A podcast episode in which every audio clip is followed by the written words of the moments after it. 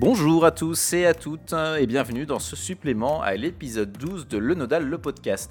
Dans ce hors-série, comme nous l'avons déjà fait pour l'épisode 10, nous avons choisi d'approfondir encore davantage une des thématiques abordées lors du podcast.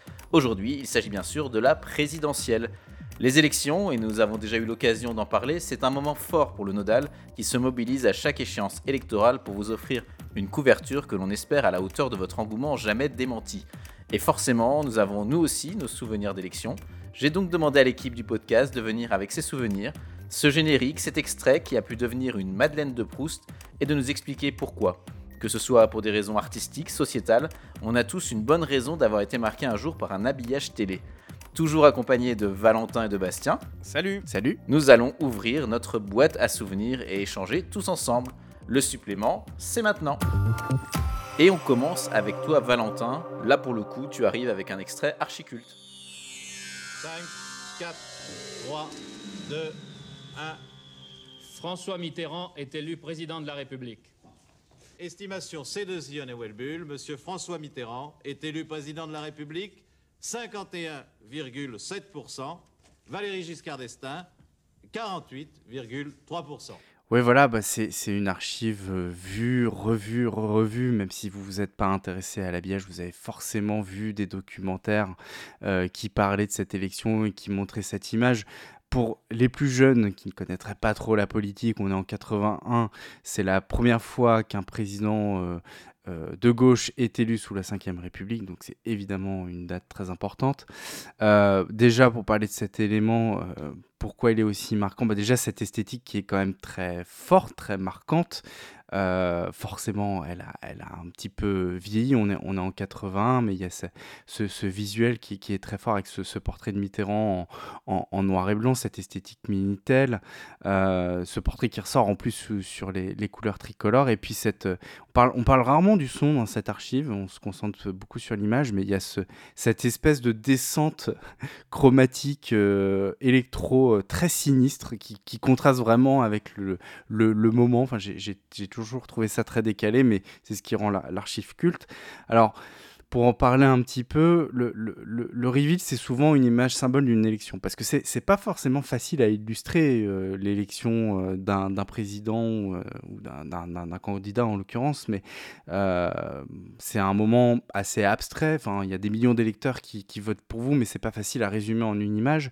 Et un reveal, ça sert souvent à ça. C'est souvent très efficace. Voilà, on voit le portrait du président, on sait que ça y est, c'est officiel, ce sera lui.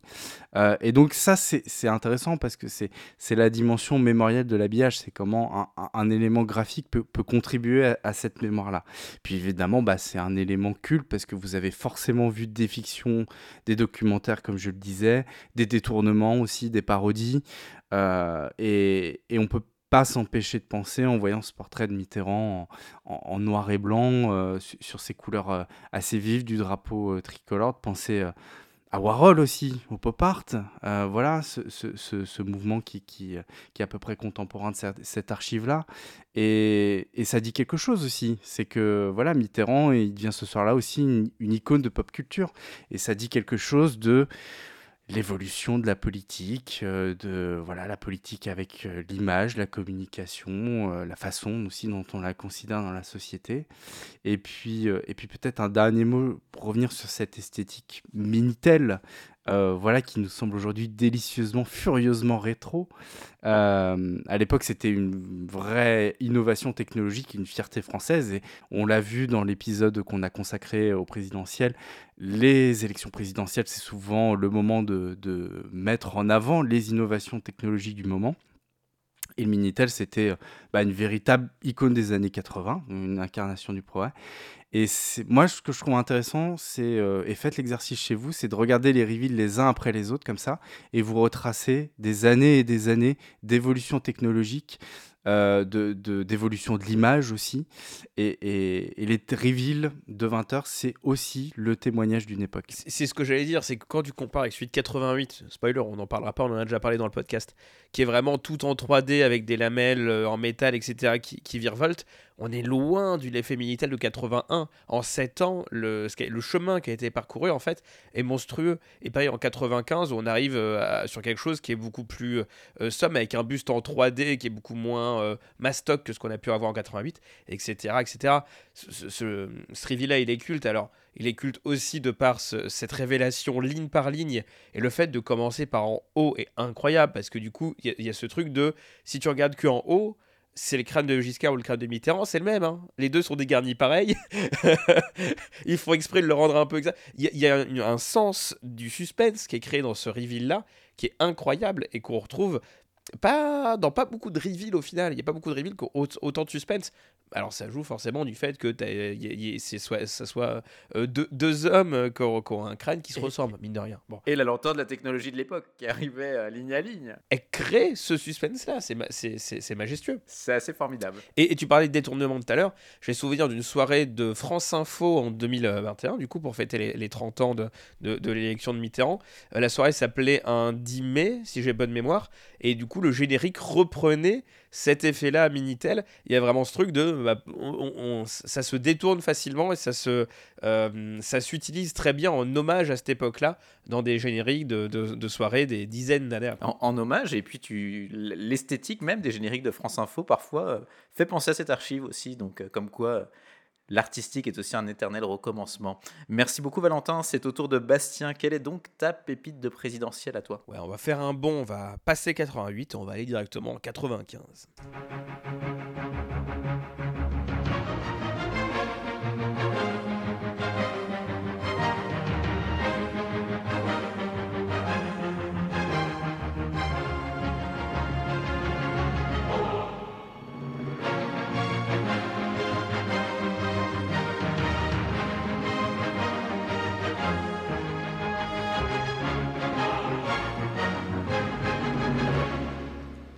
Bonsoir. Vous aurez reconnu à la toute fin Francis Tellier, évidemment. Et oui, Travaillé à France 3 Ouest. Générique capturé sur France 3 Ouest pour celui-là. Euh, c'est générique des présidentielles de 80. De la présidentielle, pardon. Je fais souvent l'erreur, mais c'est la présidentielle. Deux soirs, des soirées de la présidentielle. Donc là, euh, générique de la présidentielle 95. Déjà, j'adore le sonore. Le sonore, il, est, euh, il, fonctionne très bien, juste quelques cordes, juste quelques voix. Et le truc, euh, ça sonne vraiment soirée électorale euh, présidentielle. Euh, Il y a un autre truc qui m'a marqué dans le générique là, c'est le fait qu'en fait, on passe en revue les différents présidents précédemment élus. On est en 95, c'était il y a quasiment 30 ans maintenant. Euh, la 5ème République a à peine 40 ans et a surtout que 4 présidents élus à l'époque. Euh, de Gaulle, Pompidou, Giscard, Mitterrand. Et c'est ce que met en scène ce générique-là en mettant euh, quelques images de, de leur campagne, puis ensuite en cut le drapeau français en disant Regardez, ils ont un. C'est la France, ça a été élu, ils ont été élus, c'est eux. Et. Euh, si l'historique maintenant c'est la norme, on en a parlé sur TF1 qui met tous les anciens présidents euh, euh, sur, le, sur le hall de son, de son bâtiment, M6 qui les fait rentrer à l'Elysée petit à petit, bah en fait on a doublé le nombre de présidents élus. Donc maintenant ça crée une dramaturgie, ça crée une historique, ça crée quelque chose de, qui impose encore plus la stature du président. Et là dans le générique, c'est aussi le cas dans, dans le reveal qu'on qu'on peut voir juste maintenant. Voici le nom du successeur de François Mitterrand.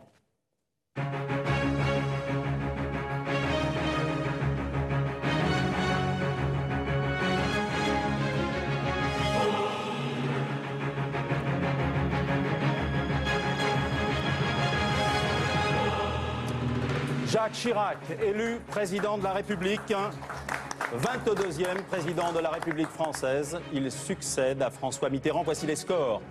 Le candidat maire de Paris recueille 52% des suffrages selon notre estimation CSA contre 48% à Lionel Jospin. On retrouve cette symbolique des présidents, parce que là, du coup, les présidents sont sur une France qui tourne, qui tourne, qui tourne, jusqu'à s'arrêter en 95. Et qu'est-ce qui se passe en 95 On a une flaque qui révèle Chirac. Bon, le, le, le reveal en tant que tel est moins impressionnant que, que, que ce qu'il pu, il peut y avoir juste avant. Mais la dramaturgie est parfaite. On est sûr de changer de président en 95. C'est soit Jospin, soit Chirac. Mitterrand se représente pas. Et donc, du coup, bah, on peut avoir ce, euh, cette dramaturgie de et en 95, qui est-ce que ça va être? Euh, Au final, on a très peu de souvenirs de cette élection 95. Euh, alors, pour ma part, j'avais un an, donc forcément, j'ai peu de souvenirs, tu me diras. Euh, mais euh, on a le bus de Chirac dans, une, dans, dans la 3D sur France 2. On a très, très peu de traces de la soirée électorale de TF1, mine de rien. On l'a pas sur le nodal et on l'a très peu sur les archives qu'on peut voir. Parce que D'ailleurs, un appel est lancé. hein, si jamais vous avez des, des extraits de cette soirée électorale, à se demander si elle a existé même. Mais oui, non, je plaisante. On, on a quelques images temps avec le logo TF1 RTL qui sont présents et le logo d'RTL qui, est- qui est- qui est très très présent sur cette soirée-là. Mais c'est vrai que 95, il n'y a pas grand-chose qui est, qui est marquant. Et euh, ces portraits de président, alors c'est un peu cette transition entre la 3D Mastoc de 88 et celle très maîtrisée qu'on aura en 2002, ce buste de, France 2 en 95. C'est vraiment une espèce de transition. Et pour revenir sur les portraits du coup des présidents qu'on a là en, en 95, on les retrouvera sur France 3 12 ans après, en 2007, mais cette fois-ci dans le décor, où euh, ont été incrustés dans le décor tous les portraits des anciens présidents, là encore pour marquer le poids de l'histoire sur le président nouvellement élu. Valentin, tu voulais réagir. Oui, je trouve qu'il y a- il y, a un contraste euh, assez fou euh, dans cet habillage de, de France 3 en 95 entre la dramaturgie, euh, un peu outrancière d'ailleurs, il faut dire ce qui est du sonore, et, euh, et le visuel qui est euh, voilà avec ses traces de peinture. Alors c'est, c'est, on ne sait pas trop où ça va, mais il y a, il y a un côté euh, très spontané, euh, très manuel, qu'on n'a pas l'habitude de voir pour une élection et qui connote pas forcément euh, la maîtrise, le pouvoir. C'est un, peu la, c'est- un peu la mode du clip art aussi à cette époque. hein. C'est très très esthétique des années euh, 90, hein, je trouve. C'est très drôle parce que sur cette soirée électorale de 95, Henri Sagnier dit à, à beaucoup de reprises N'hésitez pas à aller sur Internet, on met les résultats sur Internet. Alors France3.fr Incroyable. n'existait pas encore, il donne une autre adresse euh, qui renvoie vers un service de France Télécom, mais du coup, c'est effectivement les débuts d'Internet. Cela dit, tu, tu parles de, de, de mode François Loïc et on est à cette époque-là, dans les années fin 80, début 90, justement, sur beaucoup de logos qui jouaient sur euh, le manuel, le pinceau, euh, tout ça. Donc c'est c'est peut-être lié aussi. Mais euh, mais il y a ce, ce- ce côté très dichotomique entre le visuel et, et- et le sonore. C'est assez particulier, mais c'est ce qui rend l'archive d'autant plus intéressante. Merci beaucoup Valentin. Et c'est parti pour mon premier souvenir marquant de présidentiel. Et je suis sûr que je ne suis pas le seul. Dans quelques secondes, il est 20h. Voici notre estimation du résultat du premier tour de l'élection présidentielle.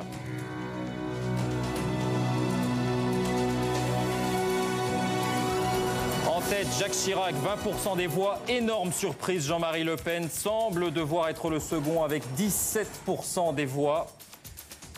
Viennent ensuite Lionel Jospin, 16%, François Bayrou, 6,6%, Arlette Laguillet, 6,4%, Jean-Pierre Chevènement, 5,3%, Noël Mamère, 4,9%, Olivier Besancenot, 4,7%, Jean Saint-Josse, 4,6%, Robert Hue, 3,6%. Alain Madelin 3,5, Bruno Maigret 2,5% des voix, Christiane Taubira 1,7%, Corinne Lepage 1,6%, Christine Boutin 1,1%, Daniel Gluckstein 0,5%. Alors, au travers de cet extrait, euh, c'est là où on comprend vraiment, je trouve, tout l'intérêt de la dramaturgie du reveal. Parce que, évidemment, c'est un événement qui est attendu par tous. Donc, euh, c'est important, évidemment, de l'événementialiser. Mais Valentin, tu nous as montré à quel point ces, événements, ces reveals peuvent marquer les esprits au- au-delà de l'imaginaire collectif. Mais au départ, pour 2002, rien ne prédestinait euh, ce reveal à, à entrer dans l'histoire. Et euh, encore moins les sondages, j'ai envie de dire. Et pourtant, il a marqué toute une génération. Il est devenu un moment incontournable euh, de l'histoire de notre 5ème République. Tous les résultats, tous les sondeurs à l'époque, euh, tous euh, euh, les journalistes imaginaient que voilà, le second tour se, tiendrait entre Jacques Chirac et Lionel Jospin. Et jusque-là, bah, tous les duels du second tour avaient pu être pronostiqués avec une quasi-certitude jusqu'au scrutin.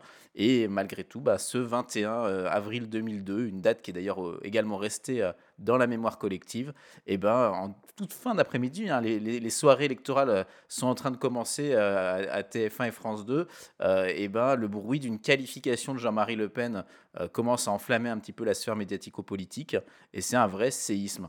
Et il faut rappeler aussi qu'à l'époque que les sondages sont totalement interdits la dernière semaine.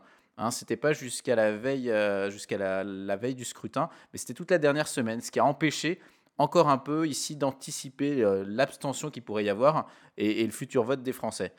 Et alors cette sidération, on, la retrouve dans ce reveal, euh, et c'est aussi en cela que euh, ce moment, cette image traduit l'état d'esprit de beaucoup de monde ce soir-là à 20h, à savoir la sidération. David Pujadas emploie une formule au conditionnel.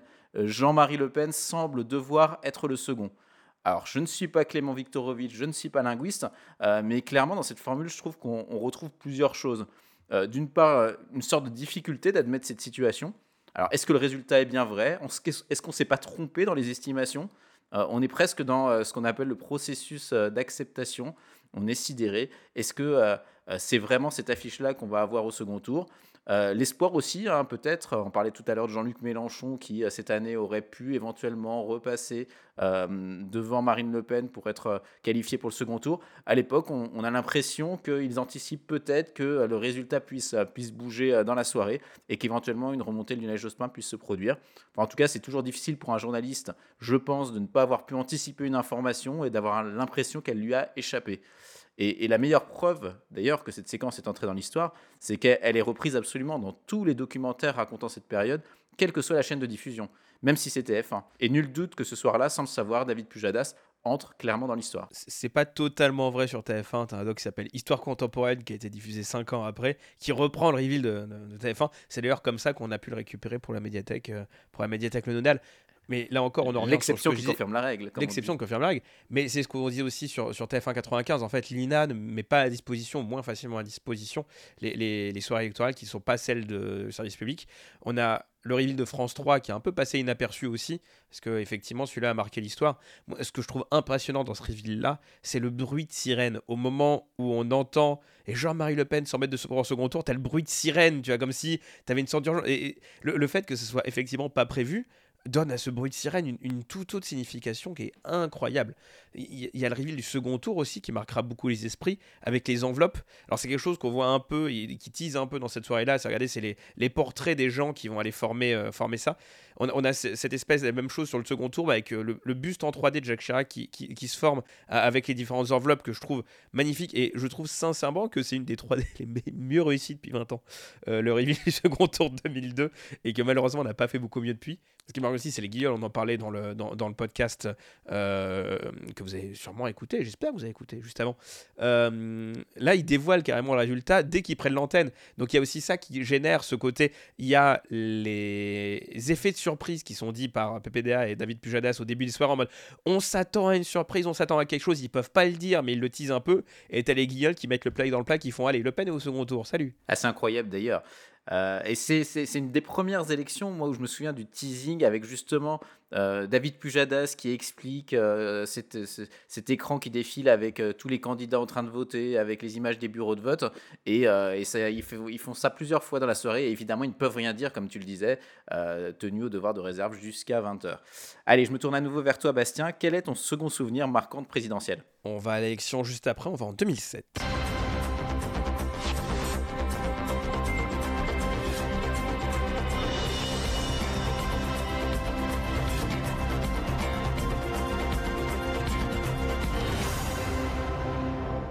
Bonjour à tous et bienvenue sur euh, BFM TV. Nous sommes le dimanche 22 avril.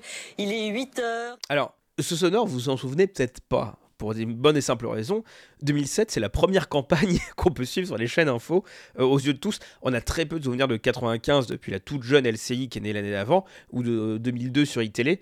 Euh, c'est des chaînes qui sont encore confidentielles et là, avec les, chaînes info euh, BFM et, et iTélé qui sont passées sur la TNT, c'est l'occasion pour elles de montrer ce qu'elles valent sur un événement aussi majeur qu'une élection présidentielle. Le format tout d'info, en fait, il doit encore faire ses preuves à ce moment-là, on n'y croit pas forcément. BFM TV, c'est vraiment encore une chaîne info low cost, avec le week-end des tout info en images. C'était un des premiers week-ends, mine de rien, où il y avait une présentatrice qui était en direct euh, à 8h du matin un dimanche, qui n'était pas forcément le cas avant, euh, et même pas de matinale week-end, hein, à un moment au tout début de, BFM TV. Euh, tout est en fond vert. là, vous le vous l'avez vu avec Nathalie Lévy juste après le générique. Et d'ailleurs, c'est en 2007 que BFM TV se donne pour la première fois d'écran dans son studio. Euh, on se souvient du lancement avec Routel Krief devant le mur d'écran de BFM, qui est juste un fond vert. Euh, l'effet un peu douteux d'ailleurs. Euh, bah là, en 2007, on a, on a les écrans de BFM TV qui apparaissent. Une structure qui restera quasiment telle quelle jusqu'au déménagement à l'Altis Campus. Euh, on se souvient du QG de Thomas Soto avec ses écrans et ses décors bleus autour. Ces décors bleus autour, il sera inauguré euh, le 4 juin 2007, ce que les, les, historiens le nodaliens appellent la V3 de BFM TV, parce qu'on parlait en version de BFM TV à l'époque. Là, on est sur la V2. Euh, la V3, elle sera quelques, quelques instants après, juste après les présidentielles et juste avant les législatives justement très concentré. 10 secondes, 10 secondes, donc plus que 10 secondes maintenant avant les premières estimations. Euh, Voilà, les euh, qualifiés donc pour euh, le deuxième tour de la présidentielle 2007 sont euh, Nicolas Sarkozy avec 30,2% et Ségolène Royal avec 26,1%. C'est l'estimation Ipsos d'elle. Et nous Et allons voilà, tout de alors suite... tout de suite, on va aller voir dans les cartes, dans les QG. On voit ici euh, rue de Solferino au Parti socialiste. On est très content parce qu'avec 26,9, Ségolène Royal ferait mieux que François Mitterrand au premier tour en 1981, euh, ce qui est évidemment important. Et ici, Salgavo se trouvent les partisans euh, de Nicolas Sarkozy. On est également très content parce qu'avec euh, 29,6, eh bien, il creuse l'écart avec Ségolène Royal. Eh là, on n'y est pas encore. On n'a pas encore le pourtour bleu. On est vraiment sur un fond vert autour euh, des écrans et un décor très, je veux dire, BFM TV de l'époque, euh, c'est-à-dire une 3D Mastoc qui, est, qui rappelle un peu 1988, hein, pour être tout à fait franc, Euh, et, et- et quelque chose qui est vraiment pas, très beau. Euh, sur le premier tour, c'est Olivier Mazur, les Routel Krief, qui rament comme pas possible, qui attendent 10 secondes, qu'on leur dise dans l'oreillette c'est bon, tu peux donner les scores. Les estimations, c'est même pas les leurs, celles de France 2 qui donnent. Ils avaient conclu un accord avec eux. Euh, deuxième tour sera Thomas Soto, qui s'en occupera beaucoup, beaucoup mieux, ça va voir dans, la médiathèque. Et on note aussi que côté éditorial, c'est là, c'est à ce moment-là qu'il y a le vrai décollage de BFM TV. Parce qu'on a le lancement de l'interview de Jacques Bourdin en quotidienne, avec Bourdin 2007, euh, et les entretiens d'embauche des candidats à la présidentielle, tout avec un, décor tout, euh, jaune-bleu. Là encore, pas d'un très très bon goût, mais très Euh, identifiable. Bastien, Bastien, combien coûte un ticket de métro? Je veux vérifier si tu es un vrai on, Parisien. ne vend, on, ne vend plus, on ne vend plus de T+, tu sais. Il a trouvé la parade. Et ouais, bah oui. Malin, Sébastien. Et, et- et donc, ouais, ces, ces fameuses questions euh, c'est poétiquement concrètes, c'était ça le, le- le slogan à l'époque de, de, de- de Bourdin. Et on se souvient surtout, surtout du débat Royal Bérou euh, qui s'est organisé au nez à la barbe de Canal XL. Alors, au nez à la barbe, d'aucuns disent que c'est parce qu'il y a eu des pressions de la part du candidat de l'UMP à l'époque, Nicolas Sarkozy, pour pas l'organiser sur, sur ces chaînes-là. BFM TV a fait l'événement, BFM TV a créé l'événement. BFM TV prendra le lead et ne lâchera plus jamais. BFM TV, première chaîne d'info de la TNT. BFM TV, priorité au direct. Et bah, priorité au direct, à mon tour de vous présenter mon second souvenir. Je vous laisse le découvrir.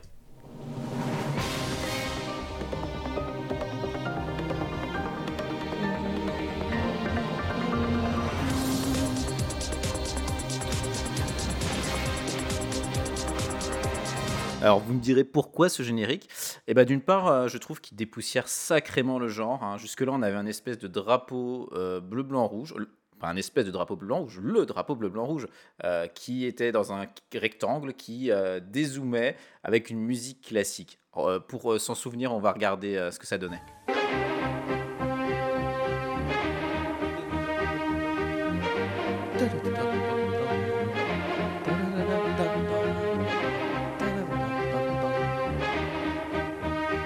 Ça donnait un résultat extrêmement institutionnel, pompeux. On est, on est limite à Versailles et un peu chiant, faut le dire, hein, n'ayons pas peur des mots. Sachant que derrière s'enchaînaient les clips de campagne euh, des différents candidats à l'élection.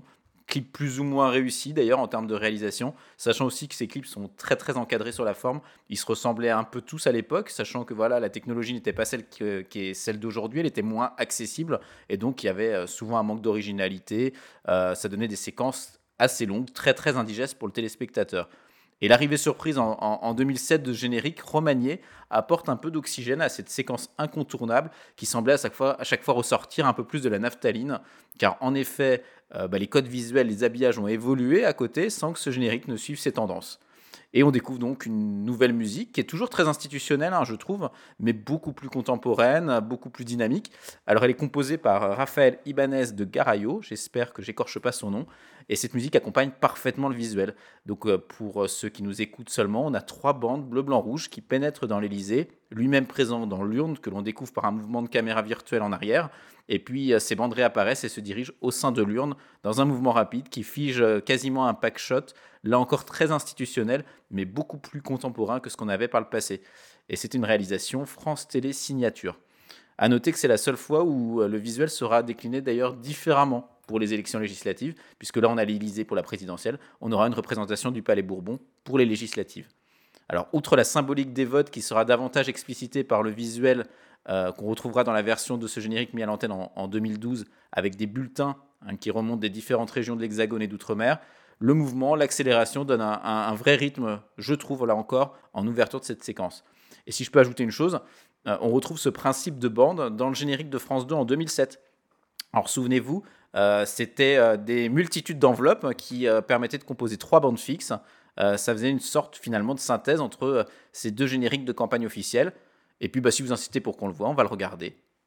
Allez, c'est parti.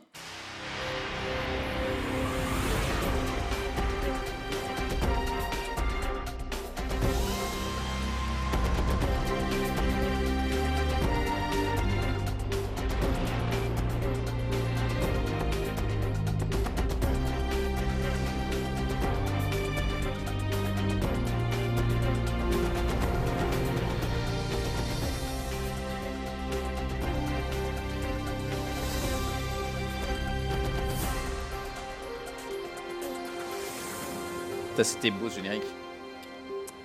C'est vrai qu'il est, euh, il est marquant ce, générique de campagne officielle. C'est un petit peu la même chose que pour le reveal, c'est-à-dire que euh, comme l'élection est tous les 7 ans, puis après tous les 5 ans, on a le temps de voir les évolutions. Et là, c'est vrai que tu l'as montré entre 95 euh, par exemple et 2007. Bon, bah là, forcément, on a eu le temps de faire du chemin, mais au-delà de, l'évolution technique, il y, a, on sent une vraie intention artistique de dépoussiérer, de moderniser, de rendre la politique accessible, de rendre ce tunnel de messages politiques, qui n'est pas forcément très sexy a priori, de le rendre à la portée euh, du public et, le générique le fait, euh, le fait extrêmement bien. Le, seul regret que j'aurais, c'est de ne pas pouvoir voir ce générique en 16 neuvième parce que je pense qu'il aurait, euh, et en HD, parce que je pense qu'il aurait encore plus d'ampleur. Et, vraiment en termes de rendu aussi, notamment, je, pense vraiment à la, 3D et, l'animation avec les, les, les mouvements, les flous. On a quelque chose qui, d'un un rendu qui est vraiment digne de 2022. Enfin, c'est ça qui est fou quand même, c'est que ce, générique, il a, il a maintenant quelques années et, euh, et il pourrait être encore euh, utilisé aujourd'hui, encore une fois, en écran large pour en profiter encore plus. Mais vraiment une très très belle création. Et c'est pour ça que c'est une pépite. Et puisqu'on parlait de France 2 à l'instant, je crois, Valentin, que ton deuxième souvenir concerne là encore France 2, mais un peu plus tard. Oui, on est en 2012 cette fois-ci. Bonsoir.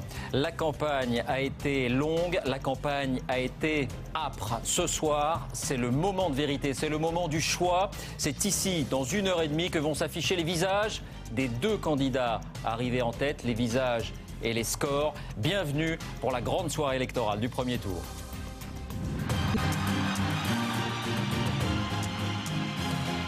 Le changement, c'est maintenant. Rassemblons-nous. Aidez-moi à rassembler le peuple de France.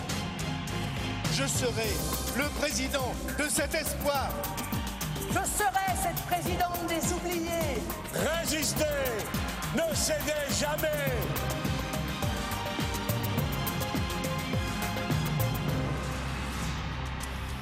Merci d'être avec nous pour cette grande soirée qui commence, non, qui a déjà commencé. Regardez ces deux images. Voilà, si, je devais ne retenir qu'un générique de présidentiel, s'il fallait en choisir un, euh, avec peut-être un peu de déchirement, mais voilà, s'il faut en retenir un, ça serait celui-ci.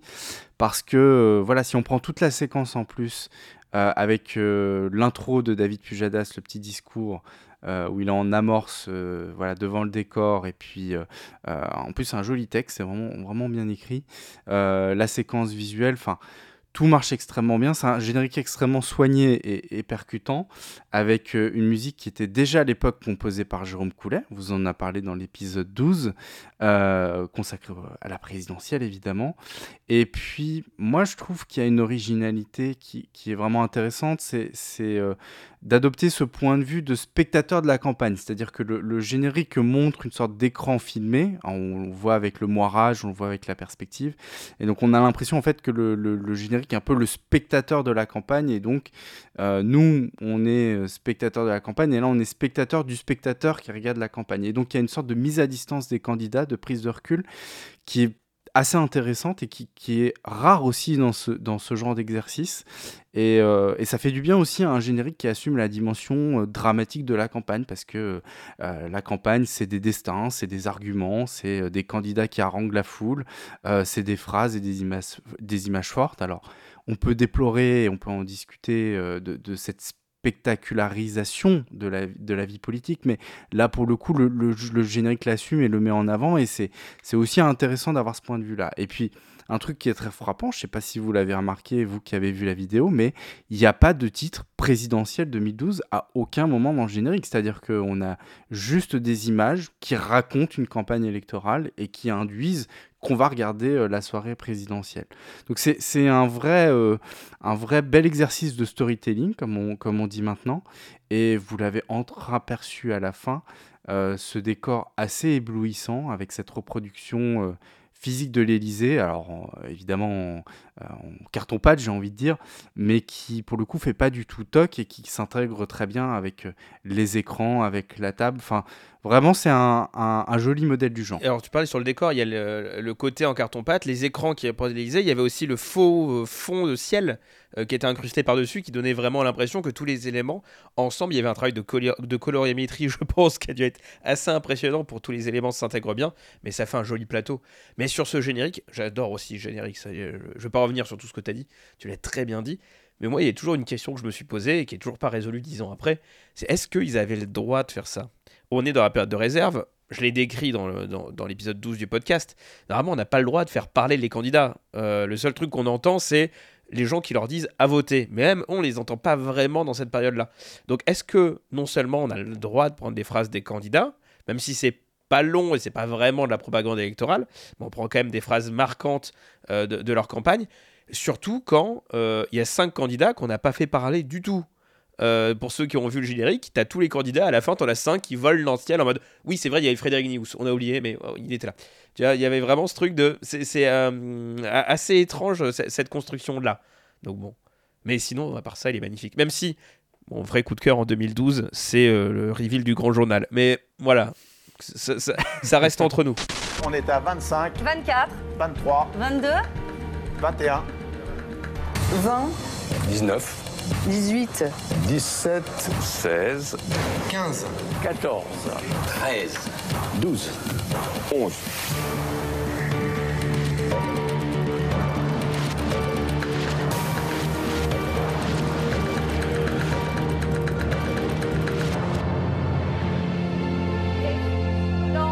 Est élu président de la République. Personne s'en souvient, mais il est magnifique. Ça restera entre nous. Merci Bastien, merci Valentin pour cette pépite à retrouver là encore dans la médiathèque. Et on pourrait disserter des heures et des heures sur les habillages télé, vous nous connaissez. Mais ne vous inquiétez pas les amis, on se retrouve très vite pour un nouvel épisode de Le Nodal, le podcast. En attendant, rendez-vous est pris pour les élections législatives. Et si vous ne voulez rien manquer, abonnez-vous à nos comptes Twitter et Facebook. Et pour retrouver ces habillages, les voir ou les redécouvrir, n'hésitez pas à parcourir les sélections de la médiathèque où nous compilons génériques et extraits par thématique. Merci Valentin, merci Bastien, et à très vite. Salut Salut Salut